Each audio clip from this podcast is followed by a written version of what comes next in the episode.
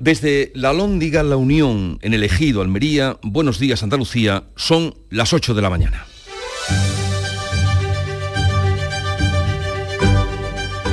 En Canal Sur Radio, La mañana de Andalucía con Jesús Vigorra.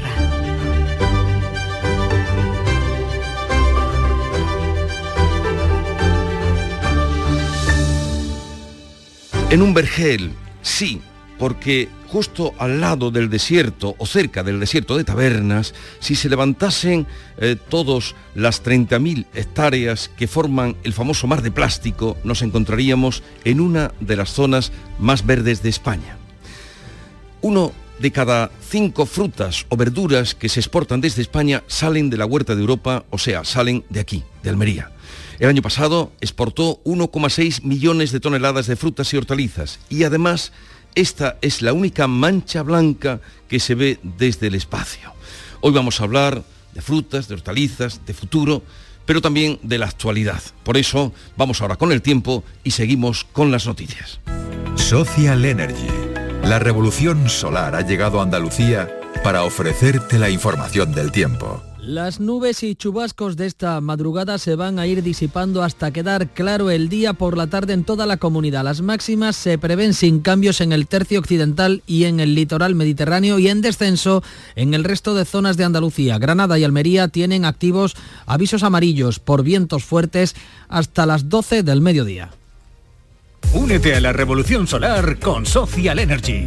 Aprovecha la energía del sol, limpia y gratuita, y ahorra ya hasta un 90% de tu factura eléctrica. Disfruta de tu instalación llave en mano con primeras marcas y no pagues hasta noviembre. Pide tu cita al 955 44 11 11 o socialenergy.es y aprovecha las subvenciones disponibles. La revolución solar es Social Energy.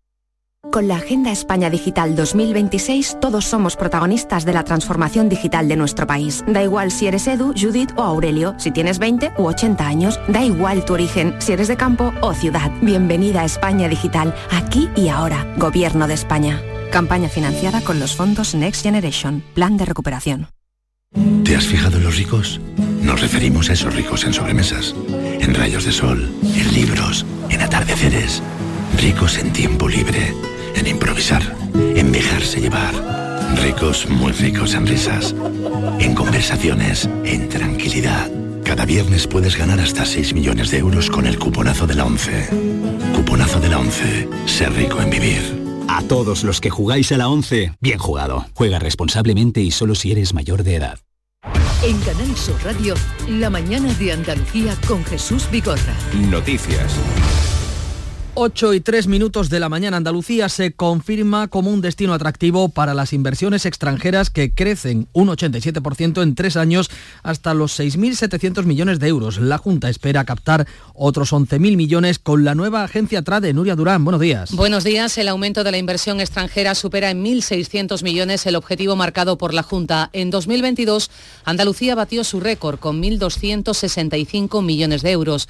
Frente a la inestabilidad política en el panorama nacional, el presidente andaluz Juanma Moreno destaca que las políticas industriales de la Junta han incentivado la llegada de nuevas firmas con 118 millones de euros en ayudas complementarias. Y hemos conseguido captar inversiones industriales por más de 6.700 millones de euros, superando el objetivo que nos habíamos marcado, que era en torno a 5.100 millones de euros y que han generado 39.000 empleos, más del triple del objetivo que nos habíamos marcado, que eran 12.000 empleos por ser exacto.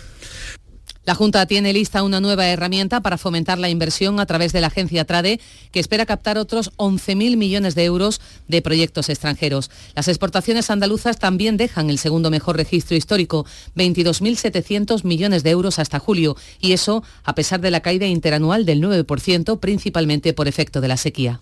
Y también de lo económico, la Autoridad Independiente de Responsabilidad Fiscal, la IREF, va a proponer, ha propuesto la retirada de las bonificaciones del Gobierno al precio de la luz, del gas, del transporte o la rebaja del IVA a los alimentos y ha avanzado una desaceleración económica que será más intensa de lo previsto por la inflación, los precios del gas y el petróleo o por la sequía. La Comisión Europea confirma que no habrá peajes en las autopistas españolas a partir de 2024. Jorge González, buenos días. Buenos días. El gobierno de Pedro Sánchez retira finalmente la medida del plan de recuperación y se compromete a sustituir el pago del uso por las autovías por otras medidas alternativas de carácter medioambiental y de ahorro energético y apostando por el transporte de ferrocarriles. El asunto centro, recordarán, parte de la última campaña electoral. Más asuntos. La Confederación del Guadalquivir mantiene el desembalse comprometido con los regantes hasta final de año, pero va a estudiar en octubre si amplía una dotación extra para los cultivos de arboleda. Hasta el momento se han desembalsado 362 hectómetros cúbicos. El resto, hasta llegar a los 385 aprobados, se desembalsará cuando termine el año hidrológico a final de este mes de septiembre. Supone un 36% del volumen de desembalse de la anterior campaña. Si continúa sin llover, en octubre se va a estudiar un posible desembalse auxiliar para la arboleda. Agustín Rodríguez, secretario general de la Asociación de Regantes de Andalucía, advierte de la grave situación del sector. Y además recordar los aumentos de los costes de producción, llámese el gasóleo, los fertilizantes, son unos gastos que en algunos casos, como puede ser el caso eléctrico en la campaña pasada, son casi inasumibles. Los embalses de la cuenca del Guadalquivir han bajado esta semana cuatro décimas hasta quedar en 18,7% de capacidad.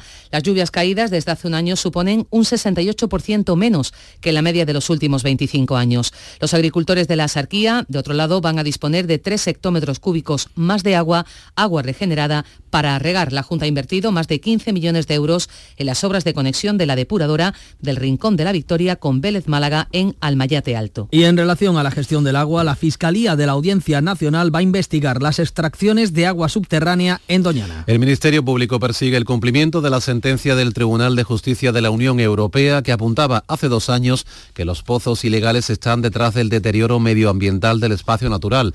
La Guardia Civil va a peinar las zonas protegidas en busca de captaciones ilegales. Condenado a seis años de cárcel el exdirector de la FAFE, Fernando Villén, por pagar, recordarán, con dinero público en locales de Alterne. La jueza Alaya sostiene en el fallo que tenía una afición descontrolada, dice literalmente, por los prostíbulos. Villén pagó con dinero público más de 32.000 euros en 40 visitas a clubes cuando era director de la Fundación Andaluza Fondo de Formación y Empleo. La audiencia de Sevilla lo condena como autor de un delito continuado de malversación y falsedad en documento oficial. La que fue directora económica de esa entidad, Ana Valls, ha sido condenada a cinco años y tres meses por los mismos delitos, malversación y falsedad. La sentencia asegura que ambos simularon las devoluciones de los gastos en metálico para con ello eludir el control. El consejero de Presidencia, Antonio Sanz, ha dicho que esta sentencia representa el pasado de Andalucía. Este viernes estamos apenas a dos días de la concentración convocada por el PP contra la amnistía y a cuatro días del primer debate de investidura de esta legislatura. Se agita la vida política. Feijó apura opciones para su investidura después de que Pedro Sánchez haya dejado abierta la puerta a la amnistía, criticado, por cierto, por Felipe González y Alfonso Guerra. Juanma Moreno ha instado a los diputados descontentos del PSOE a rebelarse por sus principios en la investidura de Feijóo. El presidente andaluz alienta una ruptura de la disciplina de partido entre los socialistas para evitar las cesiones a los independentistas. En una entrevista en El Confidencial, Moreno abre la puerta a su continuidad a un tercer mandato y la cierra a dar el salto a la política nacional. El líder de su partido, Núñez Feijóo, ha mantenido una conversación telefónica con el presidente manchego, con el socialista García Paje, uno de los más críticos con las cesiones a los independentistas. Paje niega que hayan hablado de préstamos de votos para zanjar cualquier especulación de transfugismo, pero sí ha reiterado su malestar con el cambio de postura de la dirección del PSOE respecto a la amnistía. Feijó considera que sería un ataque a la democracia. Se presentó a las elecciones con un programa muy claro. La amnistía no cabe en la Constitución. Y lo que estamos viendo es que se ha cometido un fraude electoral reincidente. En el seno del PSOE hay división tras las críticas de González y Guerra a la negociación de la amnistía con los independentistas. El secretario de organización, Santo Cerdán, descarta abrirles expediente como al expulsado Nicolás Redondo, pero responde a la acusación de deslealtad. Desleales, desleales son los que no respetan las mayorías del partido, ¿no? Alfonso Guerra ha salido al paso de las críticas de la vicepresidenta Yolanda Díaz a Felipe González, que criticó la reunión de la líder de, Sumar a Puigdemont. La vicepresidenta criticando falta de rigor político, jurídico, ella. le habrá dado tiempo entre una peluquería y otra. Por su parte, Yolanda Díaz ha tachado de machista este comentario de Alfonso Guerra. En las sociedades del siglo XXI, todas las discrepancias técnicas y políticas son bienvenidas. Pero creo que en la Europa que hoy presidimos desde Santiago de Compostela del siglo XXI, los comentarios machistas no tienen acogida. Y si me permite el señor comisario, desde aquí digo, se acabó con el machismo en España y en Europa. El Partido Popular está ultimando el acto contra la amnistía convocado este domingo a 48 horas de la investidura de Feijo. Un acto al que acudirá el presidente de la Junta, lo confirmaba anoche Juanma Moreno, y no descarta asistir también al que se ha convocado el próximo día 8 en Barcelona por Sociedad Civil Catalana. El Congreso de los Diputados ha aprobado la reforma del reglamento que autoriza el uso de las lenguas cooficiales. Partido Popular y Vox se han opuesto. La reforma ha salido adelante con 180 votos a favor, incluido el de la diputada del Partido Popular por Orense, María Quintana, según la dirección del Grupo Popular por error. La modificación impulsada por PSOE, Sumar, PNV, Bildu y Esquerra también ha tenido el apoyo de Junts, una mayoría que Pedro Sánchez pretende reeditar para una próxima investidura. PP y Vox han rechazado la reforma del reglamento y los populares estudian si recurrir ante el Tribunal Constitucional. 8 de la mañana, 11 minutos. La mañana de Andalucía. Con la formación profesional, el futuro es presente. Porque me da acceso a un trabajo de calidad. Ministerio de Educación y Formación Profesional, Gobierno de España. Viernes de radio si decides apuntarte esta tarde. No te pierdas nuestro café, toda la actualidad, el cine y en el espacio por tu salud, hoy la narcolepsia, un trastorno del sueño crónico que va mucho más allá de un simple bostezo en una reunión. No te pierdas la tarde de Canal Sur Radio. La tarde de Canal Sur Radio con Mariló Maldonado. De lunes a viernes desde las 4 de la tarde. Canal Sur Radio, la radio de Andalucía. Hambre de librerías, de bibliotecas, de devorar novelas y cómics. Hambre de bailar y ver bailar. Alimentarnos de teatro, de ópera, de zarzuela, de conciertos, de museos y exposiciones. Hambre de aplaudir. Hambre de renacer, de revivir, de reencontrarnos. Cantar, leer, escuchar, mirar, vivir. Emocionarte a boca llena. Hambre de cultura. Ministerio de Cultura y Deporte. Gobierno de España. Buenos días. En el sorteo del cupón diario celebrado ayer, el número premiado ha sido 45.296. Serie 2002. Hoy, como cada día, hay un vendedor muy cerca de ti repartiendo ilusión. Disfruta del día. Y ya sabes, a todos los que jugáis a la 11, bien jugado.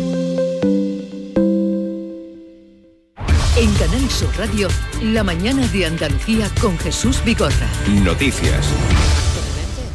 Llegan al Supremo las demandas por el cierre empresarial decretado durante el estado de alarma en el año 2020. Como recordarán, tres años después comienzan a verse las consecuencias de aquel confinamiento. La primera de ellas es la del Hotel Granadino Alhambra Palas, que exige al Gobierno 417.000 euros por la pérdida de negocio entre el 14 de marzo y el 1 de junio de 2020. La letrada del Alhambra Palas, Vanessa Fernández, ha desplegado una estrategia doble. Por un lado, reclama que se apliquen las indemnizaciones previstas en la propia ley del estado de alarma, algo que hasta ahora nunca ha ocurrido en España. Y si esto no se atiende, exige que se considere al Estado responsable patrimonial por la pérdida de negocio. Consideramos que se cumplen los requisitos de la responsabilidad patrimonial genérico. ¿Qué pasa? Que la abogacía del Estado considera que no porque estábamos ante un supuesto de fuerza mayor. Entendemos que no hay fuerza mayor. ¿Por qué? Porque el suceso no fue totalmente imprevisible. Es decir, desde finales del año 2019, principios del año 2020, todos sabemos que había recomendaciones de la Organización Mundial de la Salud que no fueron escuchadas. En Almendralejo son ya 10 los menores de entre 12 y 14 años identificados como autores de las fotos falsas de desnudos de las niñas. De momento hay ya 22 denuncias presentadas. El consejero de Justicia de la Junta pide que se abra un debate nacional para plantear controles y responsabilidades por el uso de la inteligencia artificial. Pedimos ya un debate eh, a nivel nacional que fije controles y sobre todo que fije responsabilidades. Y a esa persona tenemos que conseguir eh, afectarla por la, por la responsabilidad y que si lo hace bueno, pues de una forma delictiva o irregular, tenga una sanción y tenga una condena que, que impida que se pueda utilizar esa herramienta para perjudicar a otros. Comienza en Casares la Solen Cup, el torneo de golf femenino más importante del mundo. Damián Bernal. Buenos días. Se enfrenta a las selecciones de Europa y Estados Unidos. Máxima expectación. Ayer ceremonia de bienvenida en el Marbella Arena. Un gran acontecimiento social que también contó con la presencia del presidente de la Junta de Andalucía, Juanma Moreno. Es un acontecimiento de primerísimo nivel que hace la marca Costa del Sol, la marca Málaga, la marca Andalucía, la pone completamente en el mundo y estamos pues muy satisfechos porque van a pasar por aquí en estos días personalidades de todo tipo, del mundo deportivo, social, económico y en definitiva una referencia al deporte en Andalucía. Nos sentimos muy orgullosos de que se pueda organizar aquí. Las cifras avalan el impacto de esta competición, 500 millones de euros de impacto económico, visitantes de 20 países, se han vendido 80.000 entradas y un total de 13.000 habitaciones de 75 hoteles ya han sido reservadas. La competición en Finca Cortesín en Casares hasta el próximo domingo. Gracias, Damián. Tomamos el pulso a la jornada en apenas cuatro minutos y medio. Viene con el tensiómetro López de Paz. Buenos días. Buenos días, usted es el pasante, ¿no? Yo soy el doctor Pérez Alcázar. Hoy la, tensión del día viene más o menos eh, equiparable a los anteriores porque estamos en 16-11, ya que la situación política lo requiere. Hoy van a dar mucho de sí las palabras de Alfonso Guerra en torno a la vicepresidenta del gobierno que han sido criticadas por machistas, pero se recuerda cómo Alfonso Guerra pues ha dedicado sus perlas a un montón de mujeres políticas. Por ejemplo, tú recuerdas que de Soledad Becerril dijo que era Carlos II vestido de Mariquita Pérez o de Mariquilla Pérez, o que de eh, Loyola de Palacio dijo que era la monja alférez. No, hoy se espera que algún socialista salga comentando eso que dijo Puigdemont de Felipe González, que cada vez que hablaba subía la calviva. De momento, nadie, absolutamente nadie, ha salido hablando. Y enmarcamos una frase del presidente de la Junta de Andalucía sobre la amnistía. La amnistía no es perdonar, la amnistía es pedir perdón. Y una cosa, querido Pérez Alcázar, querido Vigorra, ya quisiéramos tú, Vigorra y yo reflexionar entre peluquería y peluquería. Efectivamente, gracias Fran. Veamos eh, qué podemos destacar en los titulares de la prensa editada en Andalucía y en España. Nuria Durán. Un rebaño de ovejas devora 100 kilos de marihuana por la falta de pastos en Grecia. Lo leemos hoy en ABC. Un rebaño de ovejas supervivientes de esas grandes inundaciones que azotaban Grecia por el temporal Daniel salieron a pastar en las inmediaciones de un pueblo de la región de Magnesia, en la zona central de Grecia, la zona más devastada, por cierto, por ese temporal.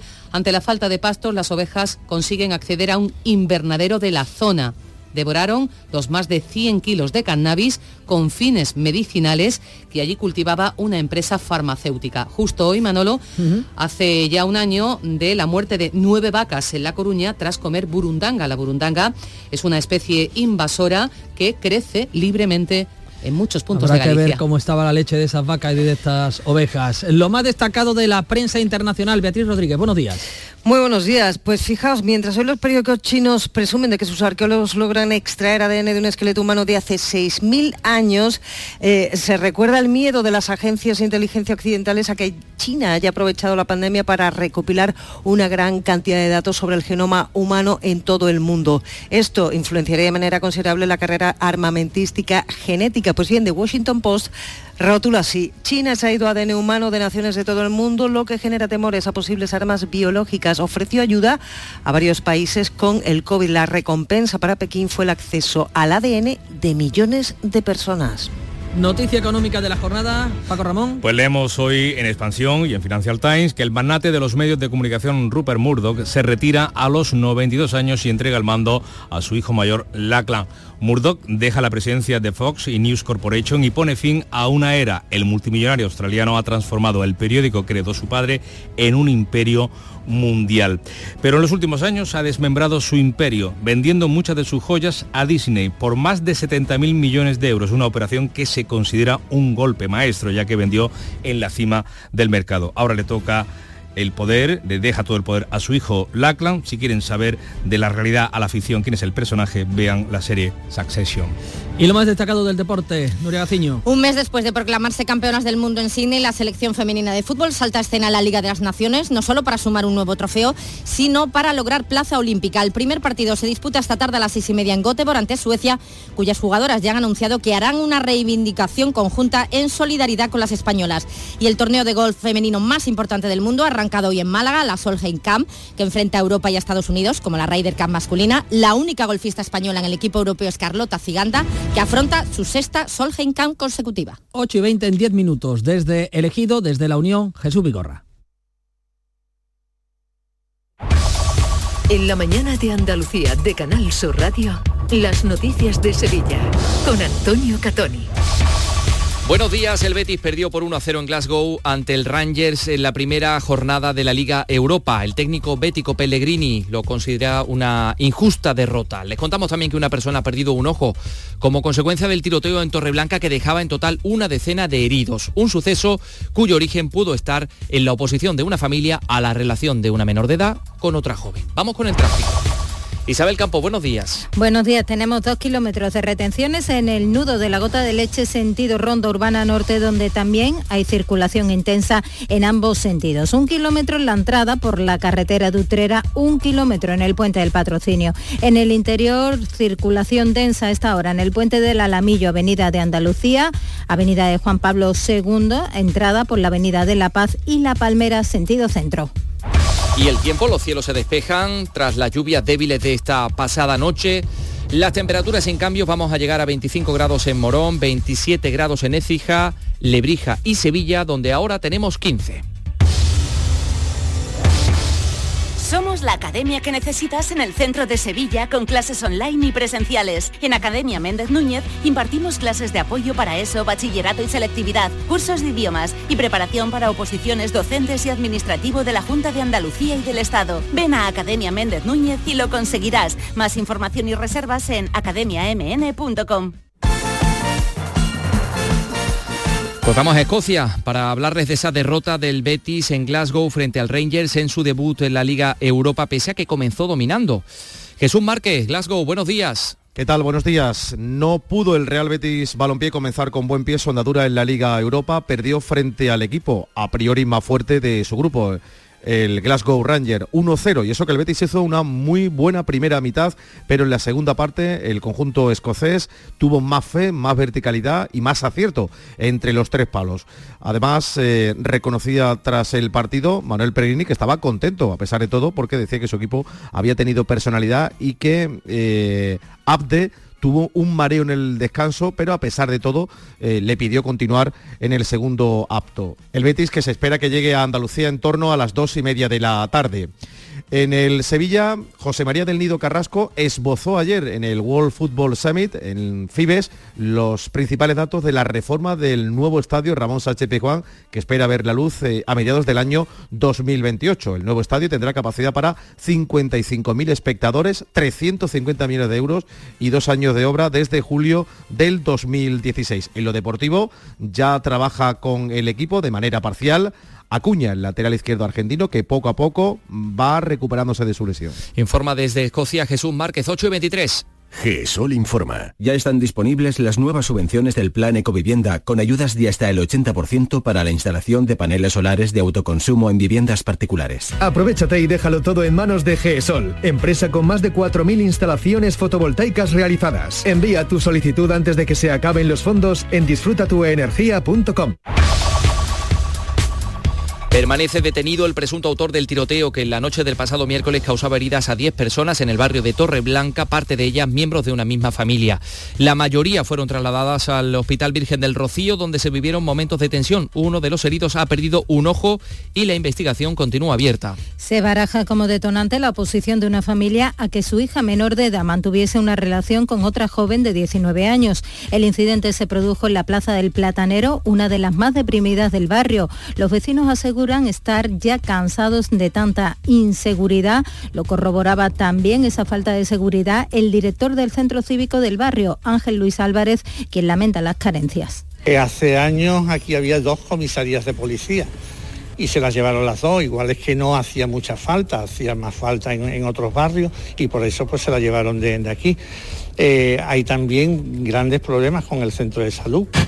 La Guardia Civil investiga las causas de la salida de vía del vehículo que se precipitaba también en la noche del miércoles a la presa de Alcalá del Río tras chocar contra la barandilla del puente viejo. Caía desde una altura de 10 metros. Los primeros efectivos de emergencia solicitaron la intervención de los bomberos del Ayuntamiento de Sevilla que han participado con embarcaciones, una grúa autoportante y hasta siete buceadores como parte del dispositivo. El vehículo estaba a 6 metros de profundidad con el conductor a bordo, un hombre de 58 años de edad, vecino de Alcalá del Río. El cuerpo ha tenido que ser escarcelado, un rescate dificultoso como señalaba Carmelo Cáceres, suboficial de bomberos del Ayuntamiento hispalense. Estamos en una zona donde hay muchísimo lodo, el vehículo estaba sumergido totalmente y enterrado.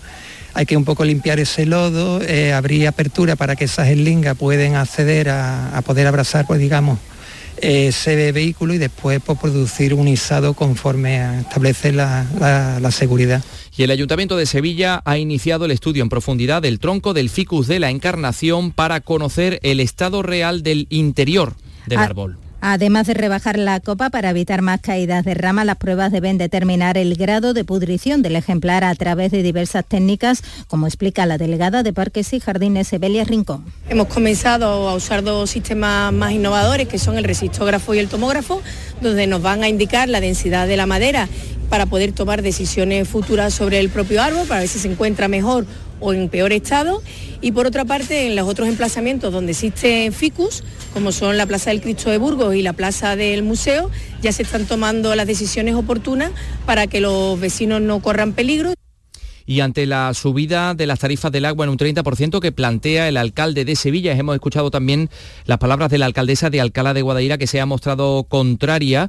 Ana Isabel Jiménez comparte que hay que adoptar medidas por la sequía, pero entiende que esta subida es desmesurada la vemos excesiva, además en un momento en el que las familias ya están haciendo un esfuerzo importante eh, con el consumo, con el nivel de precios y con toda la situación económica que tenemos. Estamos estudiando una otra propuesta para hacerlo quizás en años diferentes, prorrateado, de alguna forma que no llegue a, a ser algo tan fuerte y tan impactante para la familia. Palabras de la alcaldesa de Alcalá de Guadaira en la entrega de distinciones por el Día del Patrón de Alcalá San Mateo, 8 y 27.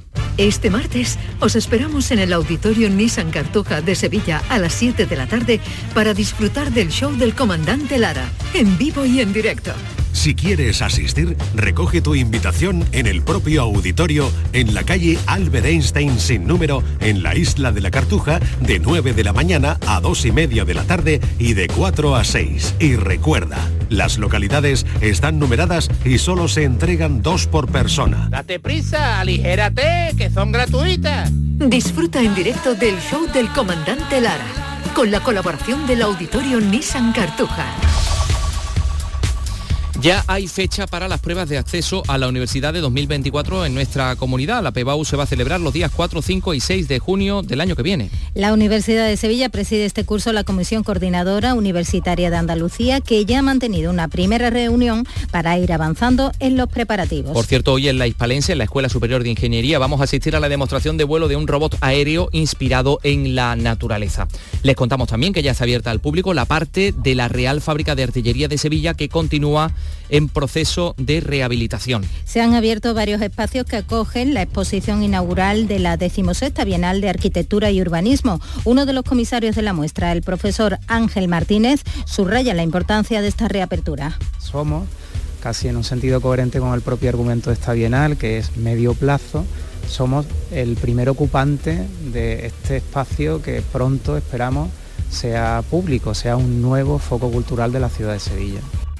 El Ministerio del Interior entrega hoy a la Hermandad del Gran Poder la medalla de plata al mérito social penitenciario por la pastoral penitenciaria de los Cirineos del Señor y hemos conocido también que la Virgen del Patrocinio de la Hermandad del Cachorro va a salir a la calle de manera extraordinaria el 26 de noviembre con motivo del cincuentenario de la hechura de la imagen. Esta ocasión será, en esta ocasión será la Santísima Virgen quien realizará una salida extraordinaria en su paso de palio por las calles del barrio de Triana. Es la primera ocasión que sale en una fecha distinta a la del Viernes Santo. En breve se informará de todos los detalles de dicha celebración. Salida extraordinaria de la Virgen del Patrocinio por el barrio Betriana y bajo su paso de palio. En el ámbito de la cultura les contamos en la programación de Andalucía Flamenco en el Teatro Central esta noche a las 9, actuación del cantaor David Lagos, el piano y clavicordio de Alejandro Rojas Marcos y el saxofón de Juan Manuel Jiménez Alba. Y mañana la cantante Isabel Pantoja inicia en el Estadio de la Cartuja su gira 50 aniversario, que llevará posteriormente a varias ciudades de España y en la que realizará un exclusivo repertorio de su recorrido discográfico.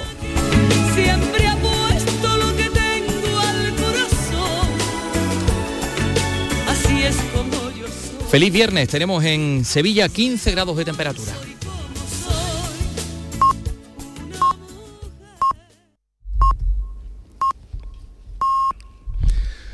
Andalucía son las ocho y media de la mañana de este viernes 22 de septiembre, donde nos encontramos haciendo el programa de la mañana de Andalucía a partir de ahora desde la Lóndiga La Unión con motivo de su 30 aniversario en el Ejido. Enseguida abrimos tertulia de actualidad hoy con Javier Rubio, Héctor Barbota y Laura Garófaro.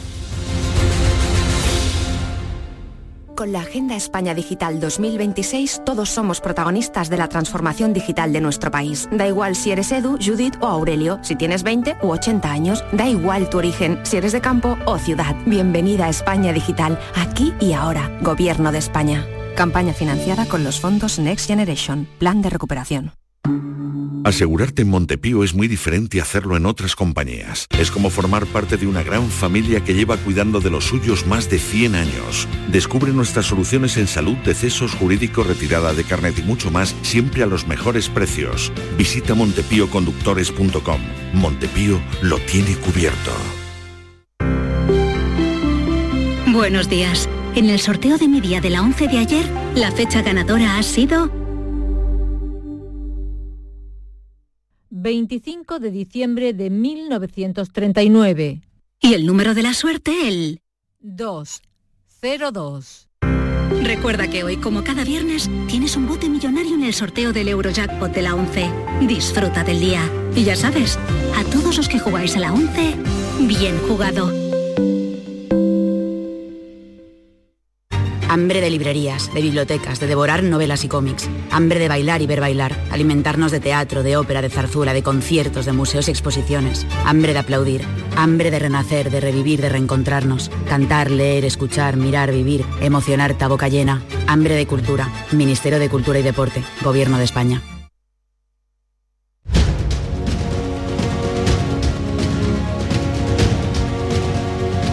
Esta es La Mañana de Andalucía con Jesús Vigorra, Canal Sur Radio.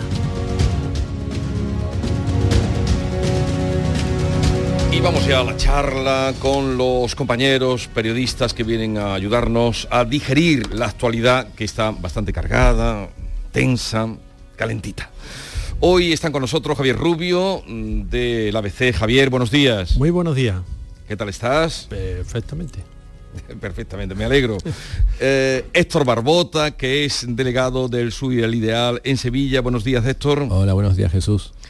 Y a Javier, a Héctor, os voy a presentar a una nueva incorporación que se hace a la tertulia, una compañera desde Cádiz, que es Laura Garófano, periodista del Español. Laura Garófano, bienvenida, buenos días. Buenos días, un placer estar aquí con todos vosotros.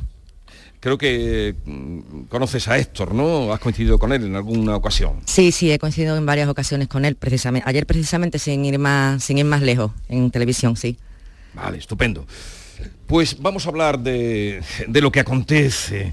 Y eh, quizá comencemos por una noticia que saltaba ayer justamente cuando estábamos en la tertulia, que era que la FAFE, ustedes deben saber, los oyentes, que es la fundación, era porque ya desapareció, la Fundación Andaluza de Fondo de Formación y Empleo, pues eh, ha sido condenada a seis años de prisión el exdirectivo, el director, eh, que, eh, de nombre Fernando Villén, y la es responsable financiera de la Fundación FAFE, Ana Valls.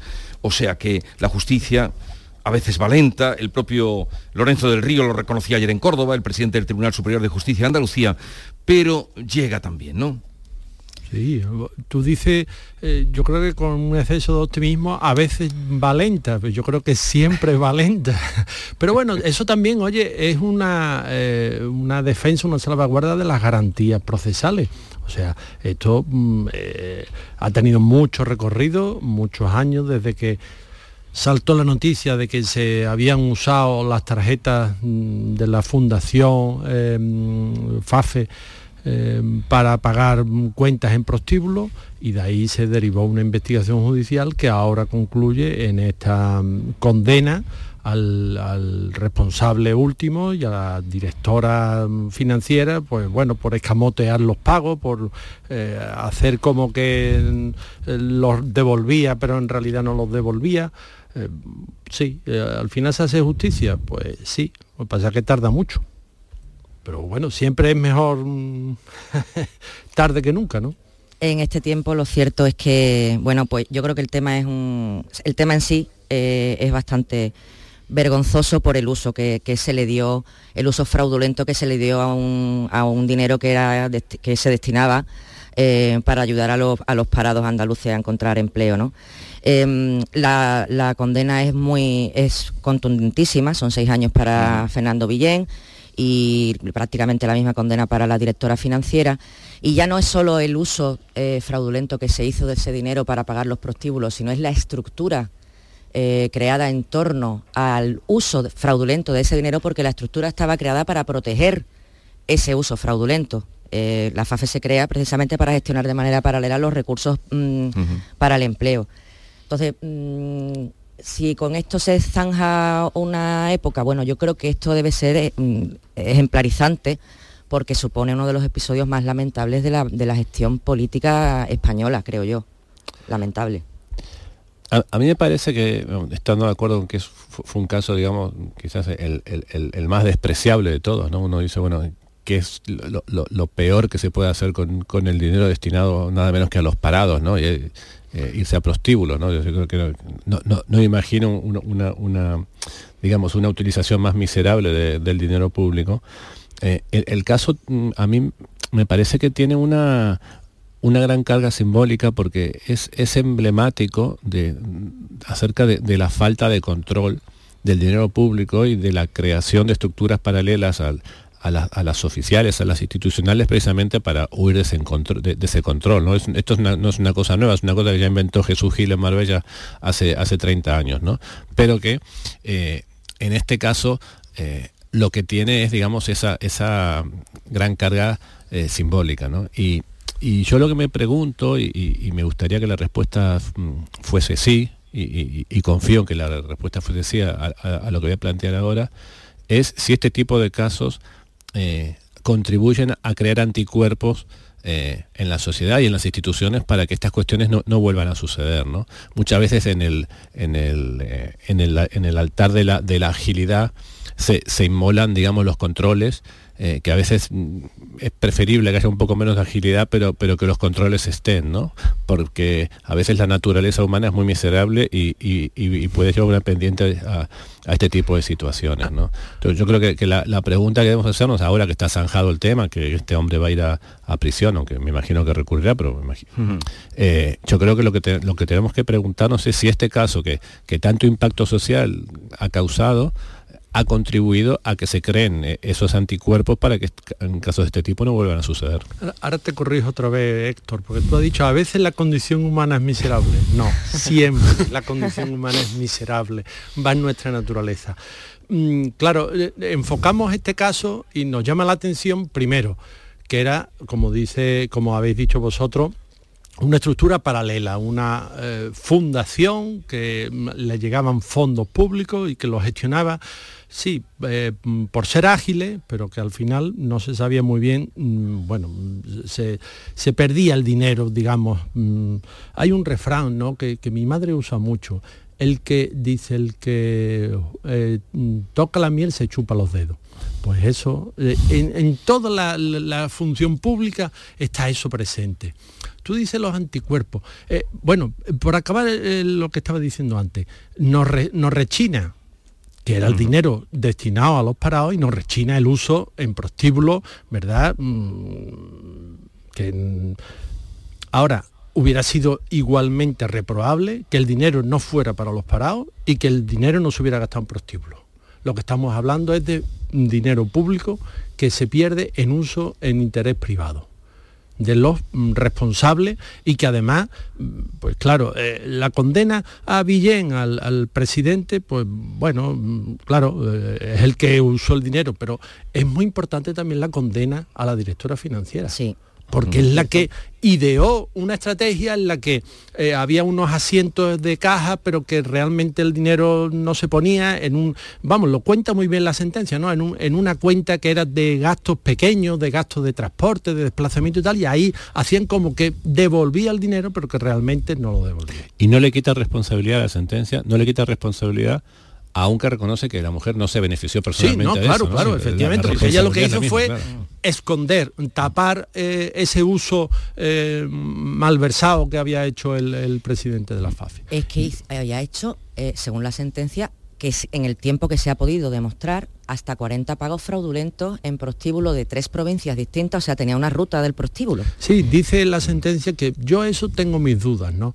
Eh, porque no creo que sea esa expresión, eh, ¿cómo dice? Descontrol. des- Una afición des- descontrolada. Afición descontrolada. Una afición descontrolada. Bueno, a lo mejor eso no hay por qué decirlo, ¿no? No. Mm. Lo que tenía una afición descontrolada gastar dinero ajeno, que público sí, en prostíbulo.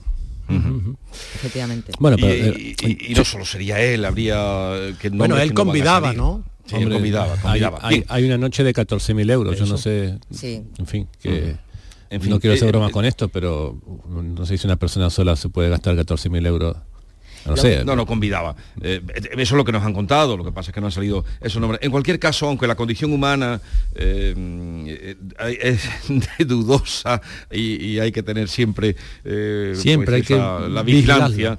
Mm, Esperemos que mm, con este ejemplo, porque este ejemplo ha sido muy eh, traído y llevado como ataque por parte de los que eran entonces oposición, como vergüenza para los que ha- han estado en el gobierno. El propio Juan Espada decía ayer que era algo bochornoso y vergonzoso, pues sirva para que, eh, en fin, cuando se metan, toquen la miel, como tú decías, por el símil de tu madre, eh, pues o no metan el dedo, Pero- o se lo chupen. Pero vamos, antes. que ya os digo yo desde ahora que volverá a suceder y volver, a lo mejor en otras circunstancias, con otro destino del dinero, con otro uso, pero que, que- que eso está así y mm, que no, que no, que Sí, pero, pero, eh, hay una cosa con la que no estoy los acuerdo. anticuerpos sí los tenemos, Sí. o sea, la, la gente reacciona, pero que la Eh, tentación... Sí, que la, la tentación existe, vamos, eso es verdad que puede existir en, en mucha gente, yo no creo que en todas las personas, pero sí en, muchas.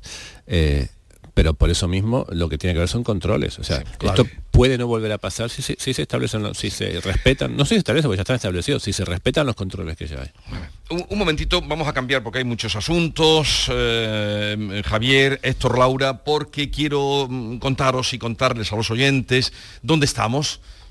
Estamos en la Unión, en el Ejido, eh, pero Bea, Bea Rodríguez nos va a decir a todos los oyentes dónde estamos y dónde vamos a realizar el programa esta mañana. Bea, ¿dónde te encuentras? ¿Qué tal, Jesús? Mira, estoy eh, aquí en la, en la Alhóndiga.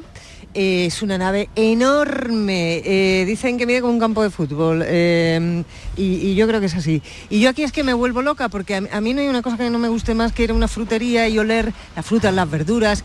Y aquí, aquí huele, aquí huele a gloria. Yo no, he, yo no he visto en mi vida más cantidad de pimientos, de pepinos, eh, de calabacines, además con muchísima, muchísima mm, variedad. Jesús, ahora mismo me encuentro aquí al lado de una cabina donde está la basculista. Este es, digamos, el primer paso de cuando llega la mercancía de los agricultores aquí a la Lóndiga. ¿Por qué? Pues porque es donde descargan los camiones sus cajas con sus eh, productos y lo primero que hacen que es, además de contarlas, las cajas, pues pesar la, la cantidad de mm, pues, berenjenas, de pimientos, los pepinos, lo, que traigan, ¿no? Y entonces hay, imagínate, en un campo de fútbol todo llenito, llenito, llenito de cajas y cajas y cajas de, de- de estos productos que mm, este es el, el primer punto de partida de la huerta aquí. Y ya luego de aquí al mundo entero, porque la Unión eh, lleva estos productos por toda, por toda Europa. Estamos hablando de que son más de 500 millones de personas los que se alimentan a diario del campo almeriense, que no es poco, ¿eh? Y aquí una parte importantísima de este campo llega cada día. Ahora mismo, como es, temprano, me cuentan aquí quienes están, que, es tempranito, mira, están la- las, eh, los cochecitos estos que se encargan de transportar los, los palés y que van a toda velocidad. Ahora mismo dicen que hay poca actividad, pero que esto a la una, que esto a la una es un absoluto hervidero de personas, tanto porque siguen llegando y llegando los, los camiones con los productos, como que también empieza como la subasta, ¿no? Podríamos decir. Tú te acercas a uno de estos montones apilados de, de cajas y entonces te encuentras una, una tarjeta con información. ¿Con información de qué? Pues de la procedencia, de dónde llega, por ejemplo, el, pepino, de, de qué, de qué campo es, de qué agricultor es, eh, eh, el peso, a dónde probablemente va, va a ir destinado o no. Mira, que estoy viendo unas berenjenas aquí que yo de verdad es que se me, se me hace la boca agua. El número de cajas, de palets, en fin. Que, que aquí hay mucho, aquí hay mucha cantidad. Me contaban aquí en la entrada que imagínate un, un kilo de berenjenas cuando llega puede costar 80 céntimos. Y bueno yo en Sevilla la he llegado a comprar hasta casi a tres. ¿por qué? Pues porque esto empieza a pasar por muchos intermediarios forzosamente. Aquí han llegado las cajas pero imagínate solamente eh, el transportista se va a llevar 60 céntimos eh, por cada palé me decían ¿no? Pues eso empieza a multiplicarlo claro mm, De pero todo es eso- un- una auténtica de gloria ¿eh? De todo eso aquí. hablaremos, de los precios, del mercado, de la importancia que tiene en este sentido Almería. Eh, volveremos a, a conectar contigo. Bea, Sí, ¿tú aquí sabes, nos ¿sabes encontramos- dónde me voy a ir luego? ¿Dónde vas Jesús, me voy a ir a un laboratorio porque aquí está todo muy controladito. ¿eh? En lo que nos metemos en la boca eh, tiene mucho control eh, eh, de sanidad y también aquí se hace mucha, mucha investigación, mucha para los también. diferentes tipos de, de verduras que vamos a comer y por supuesto para que estén sanas. Hablaremos, gracias, hablaremos también de la importancia que tiene la trazabilidad y, bueno, la importancia que tiene esto, algunos datos que hemos dado y otros que iremos dando. Eh, a ver, mm, Alfonso Guerra, eh, en la presentación de su libro, mm, no sé si se venderá más o no el libro, La Rosa y las Espinas, no sé si lo habréis leído. Es un libro mm, no, no grande, es pequeñito el libro. No sé si habréis leído el libro, pero vaya la que eh, eh, la trazabilidad que lleva este libro que está placeando Alfonso Guerra y sobre todo ya en Madrid cuando se presentó junto a Felipe González. Eh, no sé si os sorprendió mucho, mm, bueno, las cosas que se dijeron allí, eh, la, mm, la oposición que hay ahora mismo con el eh, partido, con su partido, y sobre todo, mm, pues lo que dijo de Yolanda Díaz, ¿no? Que habéis oído, lo de... Lo de la que peluquería, La peluquería. A ver, Laura, empiezo por ti. ¿Te sorprendió mucho el que había llamado a Ana Palacio, le llamó la monja Alférez? A, Soledad Becerril. a Soledad Becerril le llamó Mariquita Pérez, ¿no? Carlos II disfrazado de Mariquita Pérez. Carlos II disfrazado. Eh, lo de ayer... No, lo de eh, ayer, lo de lo ayer ¿te estuvo- sorprendió mucho? No me sorprendió, pero es que yo entiendo que Alfonso Guerra es una persona que, mm, por más que quiera, pues una persona mayor que no tiene, eh, digamos, la educación en igualdad que podemos eh, ir adquiriendo todos. Ojo. Eh, y aparte es muy dado a poner motes, algunos más afortunados y otros menos. Eh, yo creo que lo de la, lo de la, alusión a la peluquería de, de Yolanda Díaz como argumento para minusvalorarla, creo que estaba absolutamente fuera de lugar.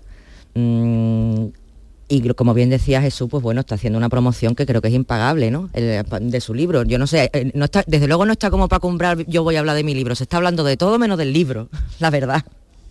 Y, y eso que cuando llegó él dijo, mm, no sé por qué tiene ahí tanta expectación, esto es la presentación de un libro. Eso Claro, bueno, pero claro, él está con su, con su retranca andaluza, pues. Pero bueno, él mm, está ah, jugando su- su- sus cartas, para, está teniendo una visibilidad tremenda, independientemente de que se hable del libro o no. Y además, sobre todo, eh, creo que ha conseguido una cosa que hasta hace muy poco, muy poco tiempo era impensable, porque Felipe González y Alfonso Guerra no han tenido una cierta enemistad o distanciamiento durante años y precisamente con todo lo que está ocurriendo yo creo que se han vuelto a unir para mm, como ellos bien dicen, para hablar del PSOE, no del antiguo PSOE ni de, ni de, ni de, otras, ni de otras historias. Ellos defienden que están hablando de unos valores que son los valores del Partido Socialista y que son otros lo que han cambiado, ¿no? que no dejan de tener su parte de razón porque es cierto que Pedro Sánchez hasta hace dos semanas estaba diciendo una cosa y ahora está diciendo otra. En fin, pero de todas maneras eh, también eh, creo que em, la, gente que ha ido a, estos actos, eh, mayoría del Partido Popular, algunos dirigentes socialistas de la vieja guardia, el otro día estuvo Juan Espadas como secretario general del PSOE de Andalucía. Em, yo creo que lo que pone en evidencia es que hay un punto en común entre el Partido Socialista y el Partido Popular, que es la unidad de España y que son la defensa de, la Constitución y de los derechos que consagra que para unos pues bueno pues el tema de la amnistía pues es una cosa que sí es plausible y para otros es inamovible y yo creo que ese punto de, unión es lo que explicaría pues esas eh, presencias y esas ausencias en, este tipo de actos de Alfonso Guerra. Yo, eh, tengo que confesar que no, había visto el acto entero, he visto reseñas periodísticas y, ayer cuando terminé de trabajar pues lo busqué en, internet y, me miré el acto entero del Ateneo.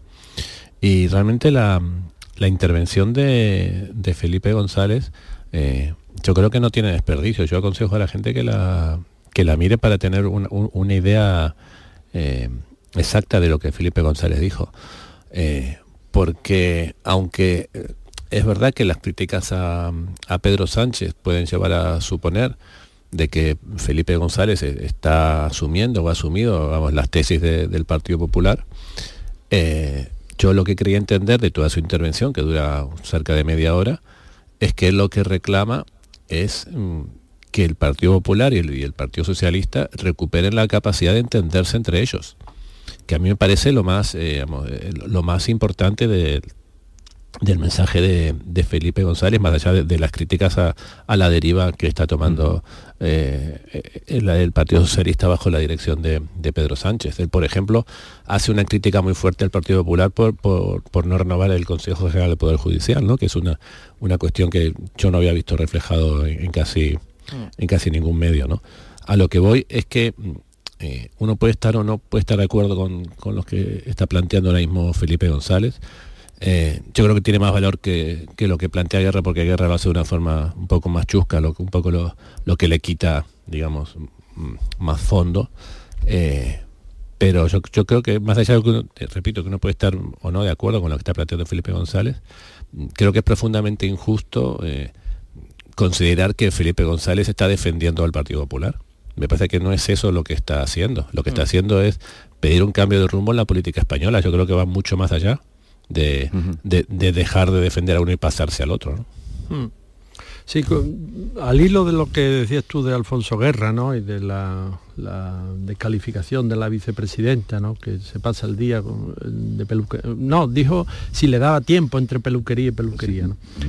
¿Cómo ha cambiado este país, no? Porque claro, hasta hace bien poco hemos reído las gracias de, guerra, claro. ¿no? Y nos parecían, pues sí, un tanto chusco, un tanto de brochazo, porque, pero tenía un ingenio, una capacidad de retratar al personaje masculino o femenino, eh, mm, que eso es innegable, ¿no? Y que eso es marca de la casa. Ahora, yo pregunto, hago una, mm, una historia contrafactual, ¿no? ¿Qué hubiera pasado si Guerra descalifica a un vicepresidente del gobierno, hombre, masculino, diciendo que a ver si le queda tiempo entre gimnasio y gimnasio, por ejemplo? ¿Qué nos hubiera parecido? ¿Nos hubiera parecido que mm, es una descalificación burda o que... Mm, no, porque es que si no, el terreno de juego mm, se nos queda muy acortado en según qué discusión. No sé si me sí, yo, lo que... Sí, yo, entiendo lo que quieres decir, Javier, pero no estoy de acuerdo. Precisamente no estoy de acuerdo porque es contrafactual. Sí, claro, claro, Entonces, Claro, es que eh, ¿qué pasaría si el si el niño muerde al perro? Pues sería tal. No, pero lo que pasa Sí, pero, pero Guerra puede haber dicho de alguien, de un ministro, eh, esta... Sí, lo que, lo, que pasa que a quienes se juzga eh, por su aspecto físico no es a los hombres, es a las mujeres. Claro. De, de las mujeres, de, de los hombres nunca se dice que es feo, que es bajo, que no sé qué. Eh, a lo sumo se puede hablar del pelo de, de, de Puigdemont. Fíjate, pero como mucho, ¿eh? Pero a todas las mujeres, mm, cuidado con que haya una política que sea un poquito gorda. Porque, porque la que salió ayer descalificada, ¿no? Entonces, la que salió más, más brava respondiéndole fue Carmen Calvo. Bueno, porque eh, Yolanda Díaz eh, dijo se ha acabado, esto se ha acabado, ya eh, estamos en una etapa que ya los ataques machistas se han acabado, fue más, pero, pero mm, Carmen Calvo mm, fue tremenda, detestable, dijo. Y que se mirara las neuronas, fue la, la que le plantó cara. mm, Sí, pero bueno, en ahí también rotunda. habrá sus su más y sus menos. Su pique. eh, Eso es, entre guerra y calvo. O sea, es que es un fuego cruzado, ¿no?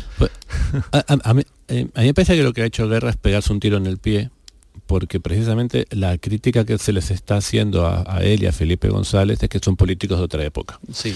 Y lo que ha demostrado Guerra con ese comentario, precisamente, es que es de, otra, época. Como decía Laura evidente. antes, Claro. eh, Y, y un de político hecho, de hoy día eso no lo hace. de hecho le- se lo advierten, le dicen, bueno, cuidado que esta crítica, y dice, sí, sí, lo sé, Sí, pero a él, pero, mira, le da va, igual, ¿no? me da igual, ¿no? Da.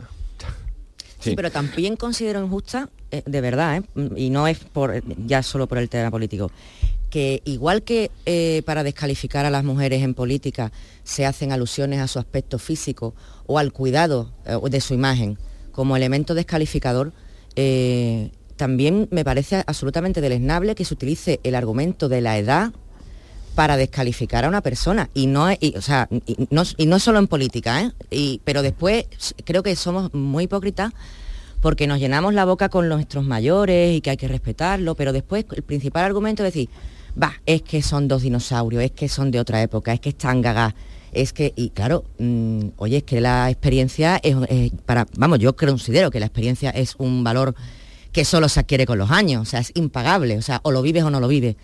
Entonces, mm, bueno, pues lo que estaba diciendo, que es que no me parece tan bien, no me parece tampoco eh, honesto, ni elegante, ni bonito eh, descalificar a estos dos señores por el criterio de que llevan muchos años en política o que ya su época pasó, cuando yo creo que cuando mm, hablan, exceptuando esa parte más burda de, de- de Adolfo Guerra, hombre, De escuchar a Alfonso. Alfonso. Alfonso Guerra, perdón, de Alfonso hermano. Guerra o de Felipe González, hombre, yo creo que mm, las entrevistas de Felipe González siempre son interesantísimas.